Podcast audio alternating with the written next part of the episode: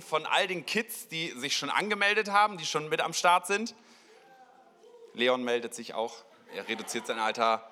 Sehr gut. Hier sind noch ein paar Finger. Da hinten sehe ich noch ein paar Finger und oben bestimmt auch. Alle Kinder, die noch nicht angemeldet sind und sechs bis zwölf sind, draußen sind so Flyer, die nehmt ihr gleich mit und dann nervt ihr Mama und Papa heute den ganzen Tag und sagt, ich will da unbedingt hin.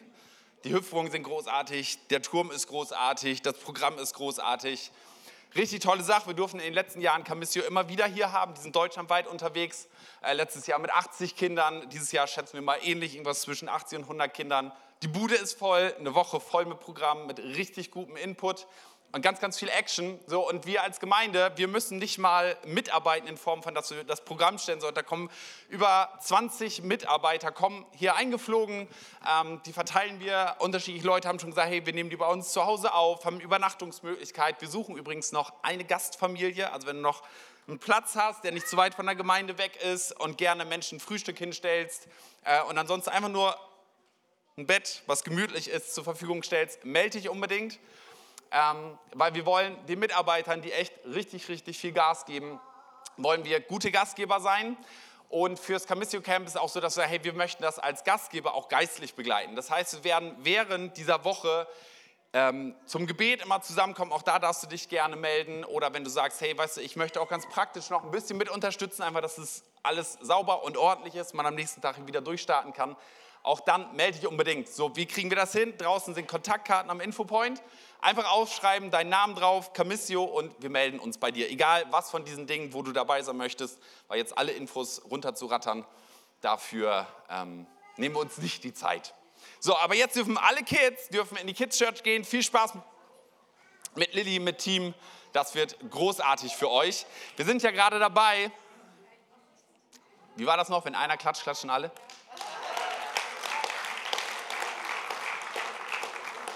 Wir sind ja gerade dabei, die Kids-Räume unten umzubauen, einfach damit wir mehr Platz haben, Räume zusammenzulegen, andere Räume weggerissen, damit wir Aufenthaltsbereiche haben. Das heißt, das, was wir vorhaben mit diesen Räumen, ist nicht einfach nur ein bisschen mehr Platz, sondern wir wünschen uns eigentlich auch, unsere Kids haben ja einmal im Monat, haben sie Kids Worship. So, das lieben die. Und an den anderen Sonntagen sind sie immer hier mit uns gemeinsam. Der eine oder andere mag das, der eine oder andere mag das vielleicht auch nicht und bohrt in der Nase oder was auch immer. So, wir wünschen uns für unsere Kids, dass sie gerne hierher kommen. Das tun sie, glaube ich, all das, was ich von meinen Kids mitnehme. Und gleichzeitig, glaube ich, können wir noch einen, einen kleinen Step oben drauf packen. Das, was wir uns eigentlich wünschen, wenn wir die Räume fertig umgebaut haben, dass unsere Kids jeden Sonntag vom Beginn an Raum für sich haben, ähm, unten spielen können und dann irgendwann in den Kindergottesdienst gehen. So, der Kindergottesdienst ist immer ein bisschen kürzer, also jetzt nicht jeden Sonntag Kids Worship, aber einfach eine Zeit haben, wo sie spielen können miteinander, weil wir glauben, das ist cooler für sie und die Wahrheit ist auch meistens auch cooler für die Eltern, oder? Ja, wenn wir ehrlich sind, auch das. Gut. Wir starten in eine Sommerpredigtreihe. Das heißt, wir haben ein paar Sonntage vor uns, wo Sommerferien sind. Alle Eltern wissen Bescheid, alle Kinder wissen auch längst Bescheid, haben die letzten sechs Wochen darauf hingefiebert. Und jetzt haben wir ein paar Sonntage und wir haben so querbeet uns Personen rausgesucht aus der Bibel, die wir mal ein bisschen genauer beleuchten wollen. Das ist keine Predigtreihe, wo wir so Stück für Stück aufeinander aufbauen. Aber ich glaube immer gute Impulse, weil in der Sommerzeit mal ist man da, mal ist man nicht da, weil wir sind ja eh alle mal jeden Sonntag da, stimmt's? Diese Anspielung.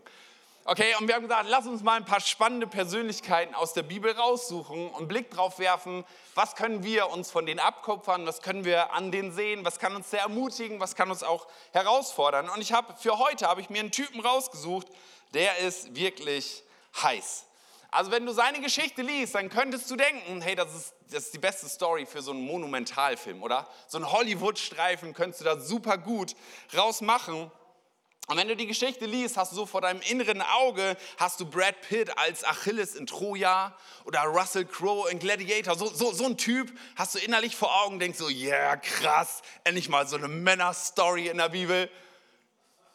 Und dann liest du aber weiter und denkst auch so, hm, warum genau ist diese Geschichte in der Bibel? Was macht die da?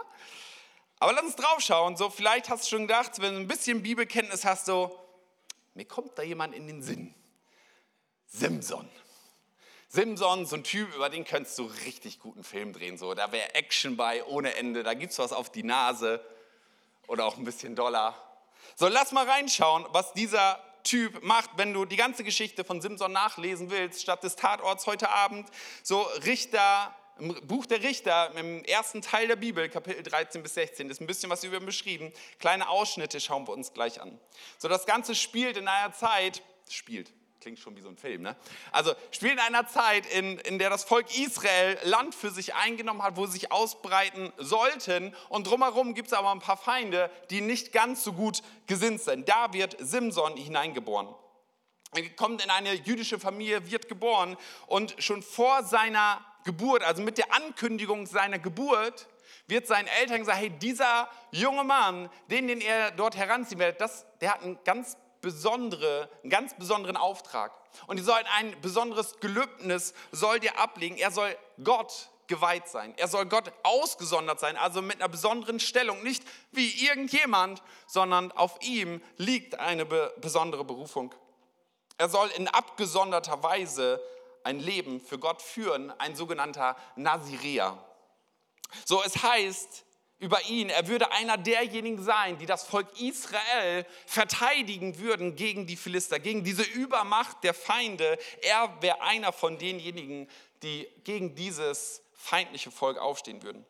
So, und damit wir mal ein kleines Bild von Simson kriegen, äh, schauen wir uns mal ein paar Lebensereignisse an. Das erste in Richter 14. Was für ein Typ das war, weil nicht jeder mag ja in der Kindergottesdienst mal aufgepasst haben. So, oder auch gar nicht mitbekommen haben. Lass mal reinschauen, wer ist Simson? Richter 14, Vers 5 und 6, da heißt es über Simson, als Simson und seine Eltern nach Timna hier abreisten, wurde Simson in der Nähe der Weinberge von Timna von einem jungen Löwen angegriffen. Da kam der Geist des Herrn über ihn und er zerriss den Löwen mit seinen bloßen Händen, als wäre es ein junger Ziegenbock.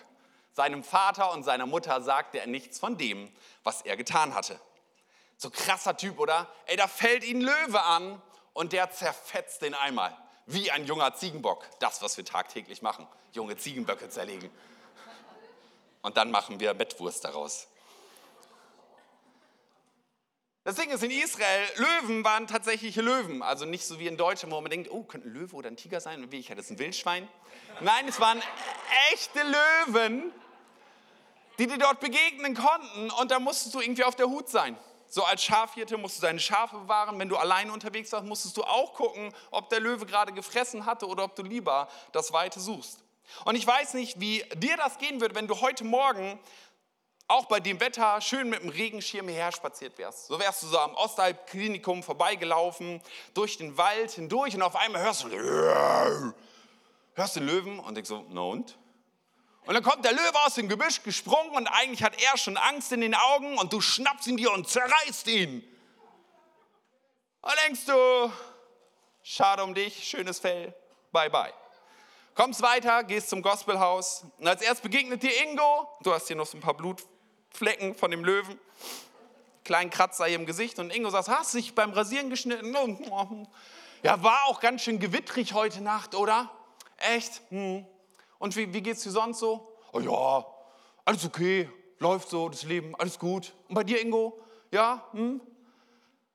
Hey, ganz ehrlich, wenn, wie abgefahren wäre das denn, ein Wildschwein, äh, ein Wildschwein, ein Löwe, der dich anfällt, du kommst hierher, hast es irgendwie überlebt, so völlig zerfetzen, dass du, heute mich hat ein Löwe angefallen, aber ich habe es überlebt.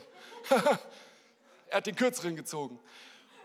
Keiner von uns wäre doch so demütig und würde sagen, nicht gar nicht davon erzählen, oder? Das wäre die Story, die wird Bildzeitung wäre sofort da, schon vor dir, bevor du den Löwen gesehen hast.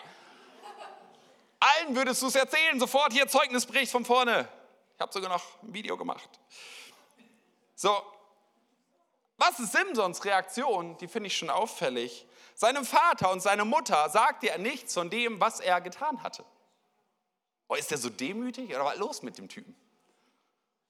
Lass mal ein bisschen weiter reinschauen, ob er wie ich so ein bescheidener Charakter ist oder was bei Simson der Sache ist. Da heißt es weiter in Vers 8, einige Zeit später ging er wieder nach Timna, um die Frau zu heiraten. Er verließ den Weg, denn er wollte nach dem Kadaver des Löwen sehen. Und da fand er im Körper des Löwen einen Bienenschwarm und Honig. Simson holte sich mit den Händen etwas Honig heraus und aß ihn unterwegs. Ich weiß nicht, how sich in die Tasche gepackt oder die Hand einfach so komplett bis oben voll. Ne? Ich weiß es nicht, aber humorvoll durchaus. Es gab, äh, er gab auch seinem Vater und seiner Mutter davon und sie aßen ebenfalls. Aber er erzählte ihnen nicht, dass er den Honig aus dem Kadaver des Löwen geholt hatte. Schon wieder irgend so ein Hinweis, wo du denkst so, warum nicht? Erzähl doch einfach. Also, ich weiß noch nicht, der, der kommt dann zu seinen Eltern zurück, wie alt auch immer er gewesen ist, so, so ein 16-Jähriger, 18-Jähriger, kommt zu seinen Eltern zurück und sagt, guck mal, ich habe hier noch ein bisschen Honig in meinem Wegglas, wollt ihr auch ein bisschen? Und dann sagen seine Eltern, oh, wo hast du den denn her? Ja, am Straßenrand, da war so ein Bienenstock und da habe ich einfach ein bisschen mitgenommen. Ach ja, lecker. Aber nein, er verschweigt ihnen, wo dieser Honig herkommt. Und die Frage ist ja, warum eigentlich? So, ich habe vorhin gesagt, auf Simsons Leben lag ein besonderes Gelübde. Also das, was er vollbringen sollte, war gebunden an eine Vereinbarung, an ein Ausgesondertsein zwischen ihm und Gott. Also bestimmte Regeln, die er einhalten sollte. Und dieses Gelübde war das eines Nazireas. So für Nazirea gab es besondere Vorschriften. Wenn du die alle lesen willst, guckst du mal in 4. Mose Kapitel 6 rein, ein ganzes Kapitel darüber, was es bedeutet, als Nazirea für Gott abgesondert zu sein. Ein paar Stichworte dazu. In den Vorschriften heißt es im Kern, er durfte nichts vom Weinstock essen. Also weder Wein trinken noch Rosinen essen. Nicht mal irgendwas mit eingelegten Weinblättern, gar nichts. Schon Simsons Mutter durfte während der Schwangerschaft keinen Wein trinken und das war ein geläufiges Getränk, damit das Kind in ihrem Bauch nicht irgendwie damit in Verbindung gerät. Seine Haare durften nicht geschnitten werden und er durfte sich keiner Leiche nähern. Bei keiner Beerdigung, Mindestabstand und so weiter. So, und wenn ich diesen Background im Kopf habe und mir überlege, okay, wenn das sein Gelübde war, dann wird mir deutlich, warum der Schlingel nichts davon erzählt warum er das so für sich behält. Auf einmal klingt die ganze Geschichte gar nicht mehr so heldenhaft, weil man kann sich ja fragen, hey Simson, ganz ehrlich, was machst du in der Nähe eines Weinbergs? Was willst du da? Also es ist ja sicherlich versuchungsvoll, so ein paar Weintrauben sich reinzuwerfen, aber hey, du durftest es gar nicht. Da hattest du nichts verloren. So, deine Eltern sind mit dir unterwegs, ihr beschreitet einen Weg und du verabschiedest dich kurz muss mal austreten oder was auch immer dich gerade getrieben hat, was du deinen Eltern gesagt hast und wählst den Weg zum Weinberg. So, was willst du da? Du hast dort gar nichts zu suchen. Du bist nicht auf dem Weg unterwegs, den Gott gerade für dich hat. Und natürlich erzählt Simson nichts von diesem Zwischenfall, nichts, was sein Gelübde als Nazirea irgendwie, zumindest den Anschein, der noch da war, ähm, ausradieren könnte den Anschein nehmen könnte, die Eltern enttäuschen. Und Simson bringt es auch noch fertig, ein zweites Mal hinzugehen. Und ich weiß nicht, vielleicht, hat er auch, vielleicht war es ja doch ein Traum mit dem Löwen. Ich denke so, also für mich wäre das bestimmt ein Traum gewesen, aber er geht hin und sieht, ah, der Löwe ist da. Und was tut er? Er scheut sich nicht davor, in ein totes und auch noch unreines Tier, also für die Juden damals gab es reine und unreine Tiere, in ein totes Tier, in ein Kadaver hineinzugreifen, dort etwas rauszuholen, sich einem toten Tier zu nähern, richtig drin rumzuwühlen, den Honig rauszuholen und scheut sich auch nicht davor, das seinen Eltern zu geben. Natürlich erzählt er ihnen nichts davon, wo dieser Honig herkommt, weil im Leben hätten sie das nicht angerührt. Sie hätten Reis ausgenommen, hätten gesagt, du hast dich verunreinigt mit etwas Totem, was du berührt hast. So, wenn du Simsons Lebens einmal durchscannst, dann findest du Geschichte nach Geschichte. Es waren nur zwei kleine Auszüge von dem, was dieser junge Mann eigentlich alles versemmelt hat. Also ein Buch über Charakterschwächen schlechthin. Und ich meine, da ist die Bibel ja extrem ehrlich. So über, egal was du dir anschaust, ob es das Alte Testament ist, das Neue Testament ist, egal welche Person du dir rausziehst, wir, wir nennen sie manchmal so die Glaubenshelden. Aber wenn du genau hineinschaust, dann findest du bei allen immer wieder extremes Fehlverhalten. Von Mord über Vergewaltigung, alles Mögliche. So die Bibel verschweigt das nicht. Sie stellt nicht Menschen als irgendwelche Helden dar, sondern zeigt, wie versuchbar und wie schwach Menschen am Ende doch sind. Aber ich finde, Simson ist ein, schon ein extremes Beispiel, weil sein ganzes Leben irgendwie, so alles, was du dort liest und das, was man im Kindergottesdienst einem so erzählt hat von den krassen Geschichten, ja, der Löwen zerlegt mit Gottes Hilfe. Und ja, aber dann denkst du nochmal drei Stories weiter und denkst so, warum alles in der Welt scheint Gott auch noch bei ihm zu sein und ihm die Kraft dafür zu geben? Denn das, was wir ja immer gelesen haben, ist, die Kraft Gottes kam über ihm und deswegen konnte er den Löwen zerlegen. Und denkst so, hä? Gott schnalle ich nicht. Warum? Wenn er falsch unterwegs ist, scheinst du trotzdem dich mit ihm zu verbünden. Ihm trotzdem Schutz zu geben, obwohl er auf einem falschen Weg unterwegs ist. Ziehst du deine Berufung nicht zurück. Und das ist keine Legitimation für, ich kann ja leben, wie ich will, weil die Wahrheit ist auch, wenn du dein Leben Jesus anvertraut hast, gesagt, ich möchte, dass Jesus mein Freund ist, ich möchte Jesus lieben, dann bedeutet es auch, dass ich mein Leben Jesus Christus gegeben hat. Er ist König und Herrscher meines Lebens. Das heißt, ich suche danach, ihm gehorsam gegenüber zu sein. Nicht nur das gute Gefühl in seiner Nähe und seine Liebe zu suchen, sondern zu sagen, hey, ich möchte mein Leben nach dir ausrichten, ich möchte dir folgen. So, was macht diese Geschichte in der Bibel? Eine Bilderbuchstory über Charakterschwächen. Was soll das? Warum ist es drin? Einfach als abschreckendes Beispiel für uns. So sollst du es nicht machen. So, weißt du, diese alten Bücher von, wie, wie heißen die, Struffelpeter und so. Und wenn du deine Fingernägel nicht schneidest, dann hauen wir die Finger ab. Gruselige Bücher, was es alles gab. Ist es deswegen drin? Ich glaube nicht. Auch wenn wir ganz viel lernen können und, und die meisten Predigten, so viel habe ich noch nicht darüber gehört, über Simson, aber wenn ich welche höre, dann ging es meistens um, hey, wie, wie, gehst du mit Lust um, wie gehst du mit Stolz um, was macht Demut in deinem Leben und, und, und. Also immer so dieses warnende Beispiel. Aber das, was ich verrückt finde, wenn du hineinschaust in das Neue Testament, in 2 Timotheus 6, äh, 3, Vers 16, dort heißt es, denn die ganze Heilige Schrift, und damit war in allererster Linie das Erste Testament gemeint, der erste Teil der Bibel, weil den zweiten gab es zu dem Zeitpunkt noch gar nicht, den hat er gerade geschrieben, der Paulus. Die ganze Heilige Schrift ist von Gott eingegeben. Sie soll uns unterweisen, sie hilft uns, unsere Schuld einzusehen. Okay, dafür ist Simson ein großartiges Beispiel. Wieder auf den richtigen Weg zu kommen und so zu leben, wie es Gott gefällt. Er sagt, alles, was du liest, soll ein Hinweis darauf sein, dass du ein Leben führen kannst, um Gott zu gefallen. So, also auch in Simsons Geschichte muss etwas drinstecken, in dem, was uns dort berichtet wird, was uns helfen kann, Gott zu gefallen. So, es geht nicht darum, von, ah, mich Gott wohlgefällig zu machen, von, ah, dann bin ich korrekt unterwegs. So, da geht es ums Kreuz. Aber ein Leben zu führen, was Gott gefällig ist, nämlich ein Leben aus Glauben. In Hebräer 11, Vers 6 haben wir letzte Woche eine großartige Predigt darüber gehört. In Hebräer 11, Vers 6 heißt es, und ohne Glauben ist es unmöglich, Gott zu gefallen. Das finde ich schon verrückt. Es ist unmöglich. Es ist nicht nur ein Leben ohne Glauben, dass es schwer wäre, dann Gott zu gefallen, sondern es ist unmöglich. Es ist unmöglich, Gott zu gefallen, ohne Glauben. Unmöglich, finde ich, ist so absolut. Schwierig wäre ja okay, aber unmöglich ist so, so, so generell, ist so ausmerzens. So, aber was ist denn Glaube? Der Hebräer 11 sagt, was ist denn der Glaube? Es ist ein Rechnen mit der Erfüllung dessen, worauf man hofft, ein Überzeugtsein von der Wirklichkeit unsichtbarer Dinge. Glaube heißt also, dass du Sachen siehst, die unsichtbar sind, die vielleicht noch gar nicht da sind. Ein Vertrauen, ein Hoffen darauf, die Gewissheit darüber, dass es so sein wird und entsprechend zu handeln. So egal, was hinter uns liegen mag, Glaube ist etwas, was uns nach vorne bringt. Ich finde ein großartiges Beispiel für das, was Glaube ist, wenn wir über Glauben sprechen.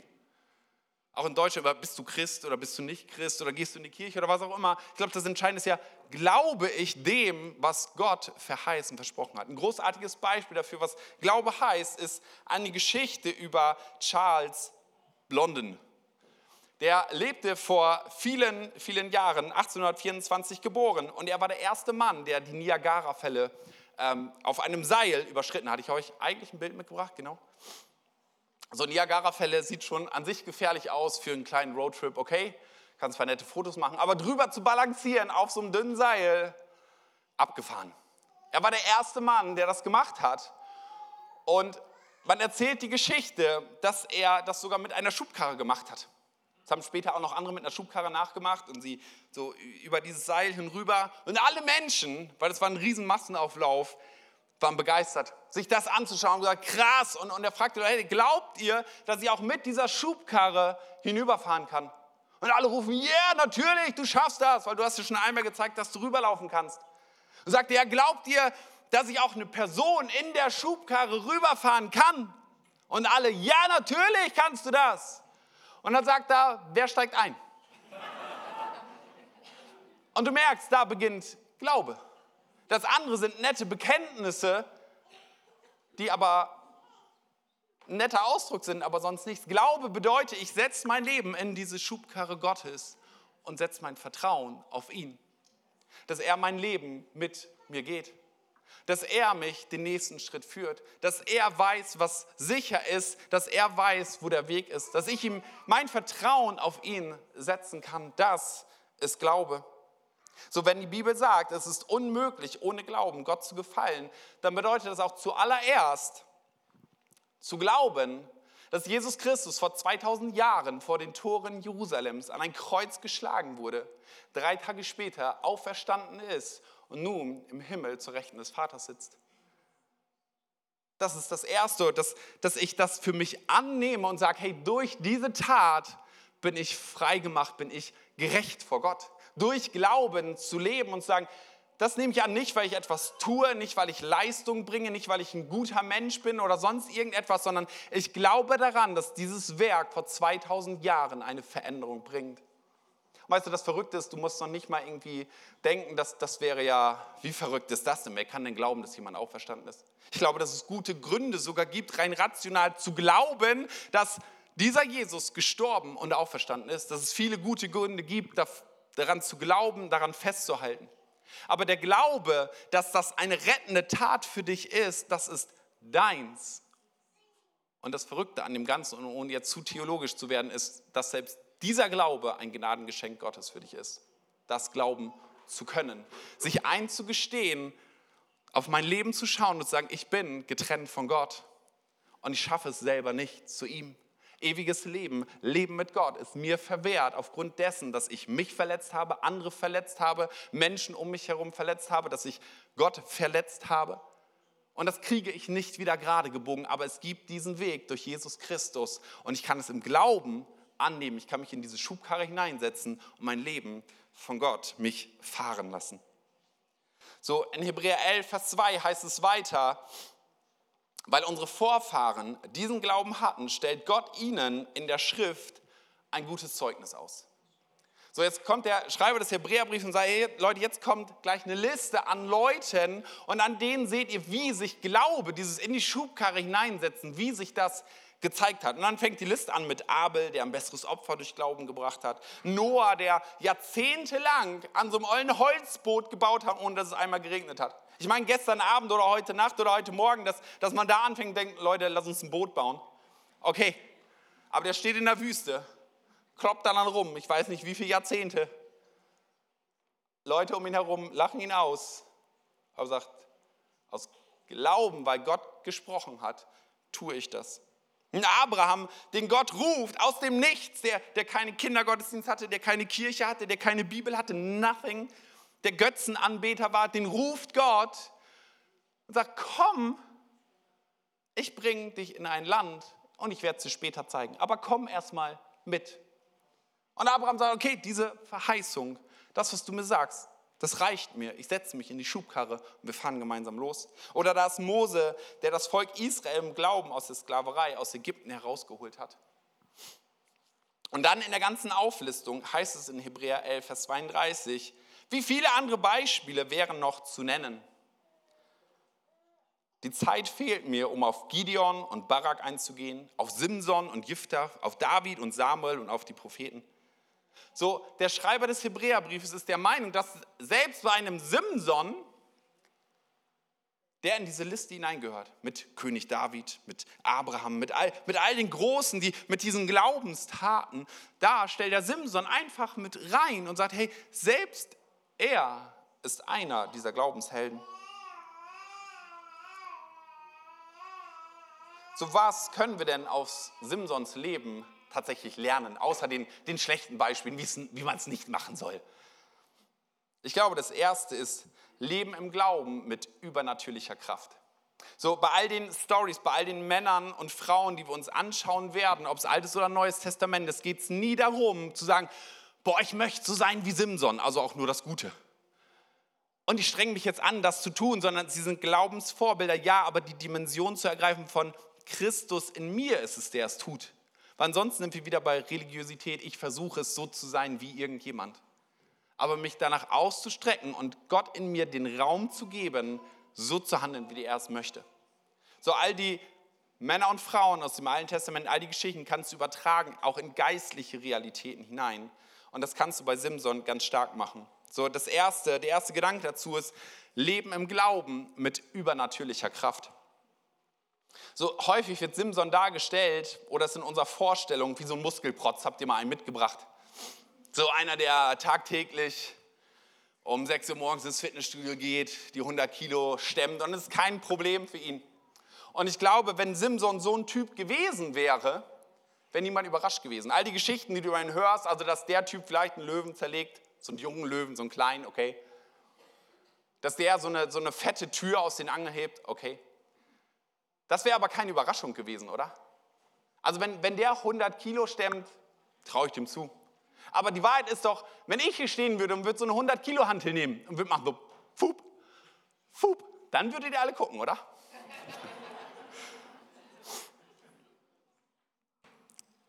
Ich glaube, wenn diese Kraft aus Simson hinaus platzte, dann sah das irgendwie anders aus. So, mein Beispiel dafür ist eher die nächste Person. So klein, so, so, so klein und unscheinbar. Und dann kommt dieser Zaubertrank und dann kickt er die Römer sonst wohin. Ich glaube, bei Simson, der, der, der, war nicht so ein Muskelprotz, aber du, du siehst auf einmal, Kraft Gottes kommt über ihn und dann tut er etwas Übernatürliches. Und kleine Anmerkung, niemand von uns ist aufgerufen, weder Philister noch Aalner noch was auch immer, Holländer oder sonst wen zu verhauen oder Schlimmeres, okay? Nur, nicht, dass es nachher heißt. Okay. Da heißt es, der Geist des Herrn jedes Mal an diesen Stellen, also alle Stories, die du über Simson liest, ob es der Löwe ist, ob er sich gegen Feinde zur Wehr setzt, ob er das Stadttor aus den Angeln hilft, heißt immer, der Geist des Herrn kam über ihn. Es kam Kraft Gottes über ihn und dann ist etwas passiert. So, ich glaube, die Parallele dazu ist, dass Gott nicht nur punktuell mal seinen Geist auf dich legt, sondern dass Gott seinen Geist in dich hineingelegt hat mit der Geistestaufe mit deiner Wiedergeburt, das Geist Gottes in dich eingezogen, dauerhaft. Das ist ja der, einer der großen Unterschiede zwischen A, T, N, T und so, ja. Kraft Gottes ist in dir. In Apostelgeschichte 1, Vers 8 heißt es, wenn der Heilige Geist auf euch herabkommt, werdet ihr mit seiner Kraft ausgerüstet werden. Und das wird euch dazu befähigen, meine Zeugen zu sein. Das heißt, es geht immer darum, Zeuge für Gott zu sein.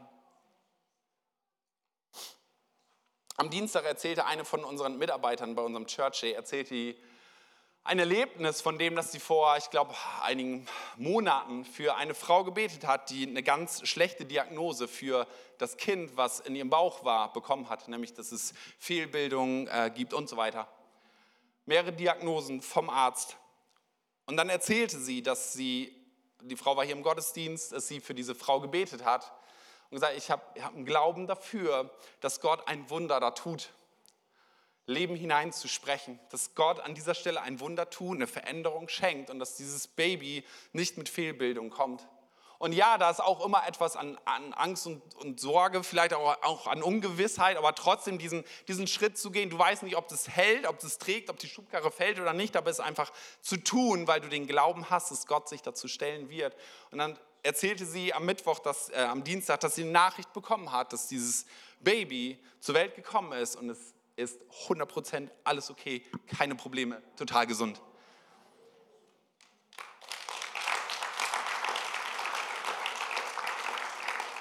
So da ist, es geht nicht um dich. Es geht nicht um deine Fähigkeiten, sondern es geht darum, dass Gott in dir etwas tun möchte und durch dich tun möchte. So dass Kraft Gottes in dir und lass sie zur Entfaltung kommen. Ich glaube, das ist Kraft, die wir brauchen, um ein Leben im Glauben zu führen, um Gott wohlgefällig zu führen. Du kannst Gott nicht gefallen, wenn du es aus eigener Kraft versuchst, wenn es aus eigenen Taten suchst, sondern du kannst Gott gefallen, wenn du sagst, danke Gott für deine Kraft und das, was du getan haben möchtest durch mich und in mir, das will ich tun.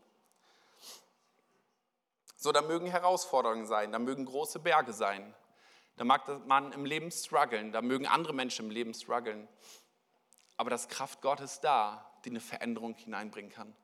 So lass, lass uns dessen gewiss sein, Gott selbst, wie abgefahren ist das? Gott selbst hat gesagt, ich lebe in euch. Ich weiß, es klingt so ein bisschen schizophren. Und wenn du nach draußen gehst und das Leuten erzählt, Gott lebt in mir, dann denken die alle, aber vielleicht denkst du es auch gerade. Aber das ist das, was er gesagt hat. Und der Glaube zeigt sich, ob ich in dem lebe und diese Schritte gehe und das tue. Das Zweite, was man bei Simson sehen kann, ist Leben im Glauben mit dem, was vor deinen Füßen liegt. Ich muss einmal kurz meine Nase putzen, sorry.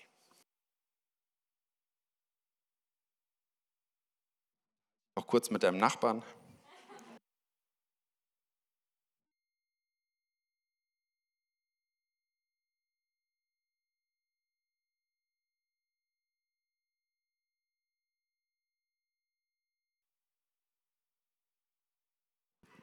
Okay, ich merke, ihr seid so gebannt, wie es weitergeht.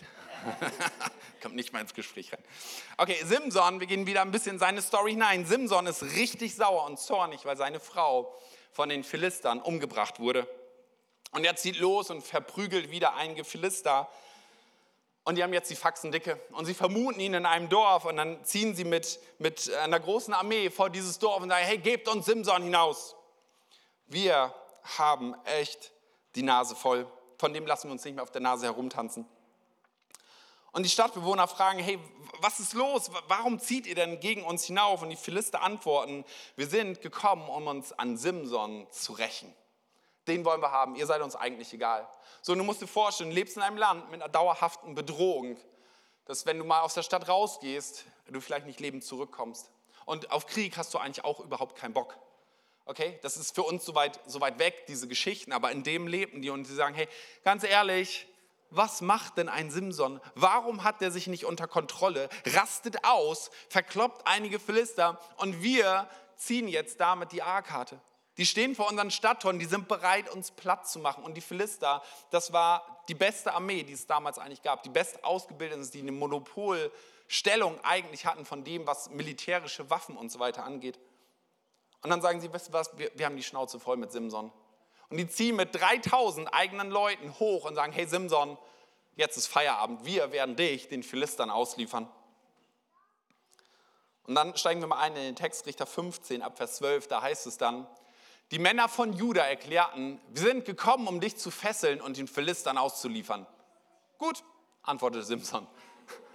Aber schwört mir, dass ihr selbst nicht über mich herfallen werdet. Nein, wir werden dich nur fesseln und den Philistern ausliefern, versprachen sie. Wir werden nicht über dich herfallen. Sie fesselten ihn mit zwei neuen Seilen und führten ihn von dem Felsen fort. Als Simson nach Lehi kam, brachen die Philister ein Triumphgeschrei aus. Doch der Geist des Herrn kam über Simson und er zerriss die Seile an seinem Arm, als wären es angesenkte Flachsfäden, und sie fielen von seinen Gelenken ab. Und er fand den frischen Kinnbacken eines Esels, hob ihn auf und er schlug damit tausend Philister. Und er rief, mit dem Kinnbacken eines Esels habe ich sie gründlich verprügelt. Mit dem, mit dem Kinnbacken eines Esels habe ich tausend Männer erschlagen. Als er das gesagt hatte, warf er den Kinnbacken fort. Der Ort wird seither Ramat Lehi genannt. Und Ramat Lehi bedeutet Kinnbackenhöhe, also ein Hoch auf den Knochen. Wie verspottend kann das sein? So, die Philister sind nicht angetreten, um eine Pyjama-Party zu feiern. Ich habe ja gerade gesagt, sie waren eigentlich militärisch, waren sie diejenigen, Monopole in der Eisenherstellung und so weiter, gut ausgerüstete Armee. Und ich stelle mir das so vor, Simson steht da vorhin mit seinen Flachsfesseln, die zerreißt das schon mal. Und dann gucken die ihn an und denken, Leute, was willst du? Du hast keine Waffe in der Hand, wir sind schwer gerüstet. Und er guckt sich um und denkt so, ah, vergammelter Esel, Eselskinnbacken. Könnt ihr auch eine Halskette rausmachen? Ich habe euch mal einen mitgebracht, so sieht er aus. Vielleicht ist Halskette ein bisschen groß. Schnappt sich dieses Ding und tötet damit tausend Philister. So hängt das an dem Knochen. Waren in diesem Knochen Wunderkräfte drin? Ich denke so, wenn du tausendmal jemanden auf den Helm damit gehauen hast, wie lange hält das Ding überhaupt? Aber okay. Dieser Knochen ist an sich lächerlich. Dieser Knochen ist gar nichts. Dieser, dieser Knochen hätte alles sein können. Und ich denke so, hey, wenn du dir Simsons Leben anschießt, anschaust, dieses Prinzip im Glauben zu leben, nicht im Schauen, nicht, hey, Simson hätte auch sagen können, oh, boah, mir, mir, mir fehlt eigentlich gerade noch das richtige Schwert. Damit hätte ich es machen können. Aber nein, er nimmt das, was vor Füßen ist. Er nimmt das, was Gott ihm vor die Füße gelegt hat. So, was mag ich schon in der Hand haben? Die Aufgabe, die ich habe, die Herausforderung, die gerade in meinem Leben da sein mag. Was habe ich schon in der Hand? Gott, ganz ehrlich, wenn ich das Ding machen soll, hey, dann brauche ich noch mal drei Jahre Ausbildung, oder? Gott, Gott wenn, wenn ich das tun soll, wenn ich, wenn ich echt diesen Glaubensschritt gehen soll, Gott, dann muss erst die Gehaltserhöhung da sein. Und dann hätte ich vielleicht die Finanzen, das zu tun. Gott, Gott, Gott, wenn ich wirklich das tun soll, dann musst du erst mir noch dieses oder jenes geben. Aber weißt du, was ich glaube? In Simsons Leben, was wir dort sehen können, sind diese zwei Dinge. Das Kraft Gottes ist in dir. Wenn du ein Nachfolger Jesu bist, ist Kraft Gottes in dir. Gott hat sich dazu verpflichtet, dich hineingelegt. Und alles, was du für deine Aufgabe im Jetzt brauchst, liegt bereits vor deinen Füßen. Alles, was du brauchst, wozu Gott dich ruft. Und du weißt, das ist mein Ruf, das zu tun. Ob es die persönliche Herausforderung ist, ob es der Dienst in der Gemeinde ist, ob es der Dienst für deinen Nachbarn ist, was auch immer. Gott hat dir die Dinge vor die Füße gelegt. Sie sind bereits da. Vielleicht sind sie so unscheinbar und du denkst so, was soll ich damit anfangen? Mir eine Halskette rausstricken oder was? Und Gott sagt, nein, das ist es das Kleine, was ich dir bereits anvertraut habe, das zu nehmen und es einzusetzen. Und du wirst sehen, dass Gott seins dazu tut. Vielleicht mag die Band schon mal nach vorne kommen. Und ich möchte dich bitten, einmal aufzustehen und dich fragen, hey, was ist das, was Gott dir gerade anvertraut hat, an, an Auftrag, an vielleicht auch an eine Herausforderung? Was ist das, wo er dich gerade hineinstellt? Manchmal denkt man, ich laufe halt so durchs Leben. Morgen gehe ich wieder arbeiten oder mache auch meinen Urlaub in Kroatien oder auf Malle oder was auch immer und ich lebe halt so vor mich hin. Aber ich glaube, dass Gott uns gerufen hat in in einen grundsätzlichen Auftrag hinein. So Simson hatte einen Auftrag von Geburt an mitbekommen. Es ging um Befreiung von, vom Volk Israel, von, von den Feinden drumherum. So, wir müssen nicht gegen Menschen kämpfen. Wir sollen nicht gegen Menschen kämpfen, wir sollen Menschen lieben, okay? Aber auch das ist ja manchmal ein echter Kampf. Schon gemerkt? Menschen zu lieben. Aber Gott sagt, weißt du was, ich lebe in dir und ich will dir die Kraft dazu geben, Menschen zu lieben. Ich will dir die Kraft dazu geben. Und die einzige Herausforderung, die du hast, zu sagen, Gott, ganz ehrlich, Person XY gibt mir so auf den Senkel. Ob es mein Nachbar ist, mein Chef ist, meine Angestellten sind, wer auch immer mein Partner ist. Aber Gott, ich möchte dir den Raum geben in mir, dass ich diese Menschen lieben kann. Vielleicht ist das einer der Kämpfe, die es zu kämpfen gilt. Vielleicht ist es tatsächlich im Bereich von Finanz, wo ich bin so herausgefordert, ich bin so am struggeln und Gott, jetzt, jetzt fühle ich mich herausgefordert, auch noch zu geben. Gott, wie soll das gehen? Ich habe doch gar nichts, was ich geben könnte. Gott, ganz ehrlich, die 20 Euro, ob ich die gebe oder nicht, ist doch völlig egal. Und nicht ins Gospelhaus. Mir geht es nicht um Geld, dass wir Geld sammeln oder sonst irgendwas. Sondern dass Gott mit dir seine Schritte geht, im Glauben gehen möchte. Oder Gott, da wo du mich hingestellt hast, ein Zeuge zu sein für dich. Sei es für Menschen zu beten, von dir zu erzählen, etwas von dir weiterzugeben. Gott, was habe ich schon? Welche Geschichte habe ich schon weiterzugeben? Weißt du, ich habe nicht in der Gosse gesessen, ich bin vielleicht schon immer fromm aufgewachsen und war alles heiti-teiti in meinem Leben. Gott, was habe ich schon zu geben? Doch, du hast deine Geschichte mit Gott zu geben und diese Geschichte reicht, weil Gott seins dazu tut. So, vielleicht magst du im nächsten Song einfach darüber nachdenken und dein Herz öffnen, dass Gott auch dort hineinsprechen kann, auch mit einem ganz konkreten Auftrag für die nächste Woche, für den nächsten Tag, für heute Nachmittag, für was auch immer. Und Gott, ich möchte bereit sein, in deinem Auftrag zu leben. Jesus Christus, ich danke dir dafür, dass du deinen Auftrag gelebt hast. Ich danke dir dafür, dass du nicht zurückgehalten hast, sondern auf diese Welt gekommen bist, um uns zu befreien. Zu befreien von Verdammnis, von Gott getrennt sein. Und danke dafür, dass du gute Gedanken über unser Leben hast. Danke dafür, dass du den nächsten Schritt für uns hast. Danke dafür, dass wir uns in deine Schubkarre setzen dürfen, um mit dir über die Niagara-Fälle zu fahren.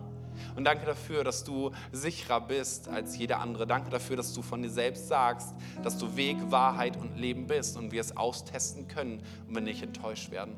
Jesus, danke dafür, dass du immer, immer für uns da bist. Danke dafür, dass du dich nicht abwendest von uns. Danke, dass du treu und gerecht bist. Und Jesus, ich möchte dich bitten, dass du hineinsprichst in unsere Herzen, in unsere Gedanken, wo du mit uns unterwegs bist, was unser nächster Schritt ist, was du uns vielleicht vor die Füße gelegt hast, das zu sehen und aufzunehmen, um deinen Auftrag zu tun.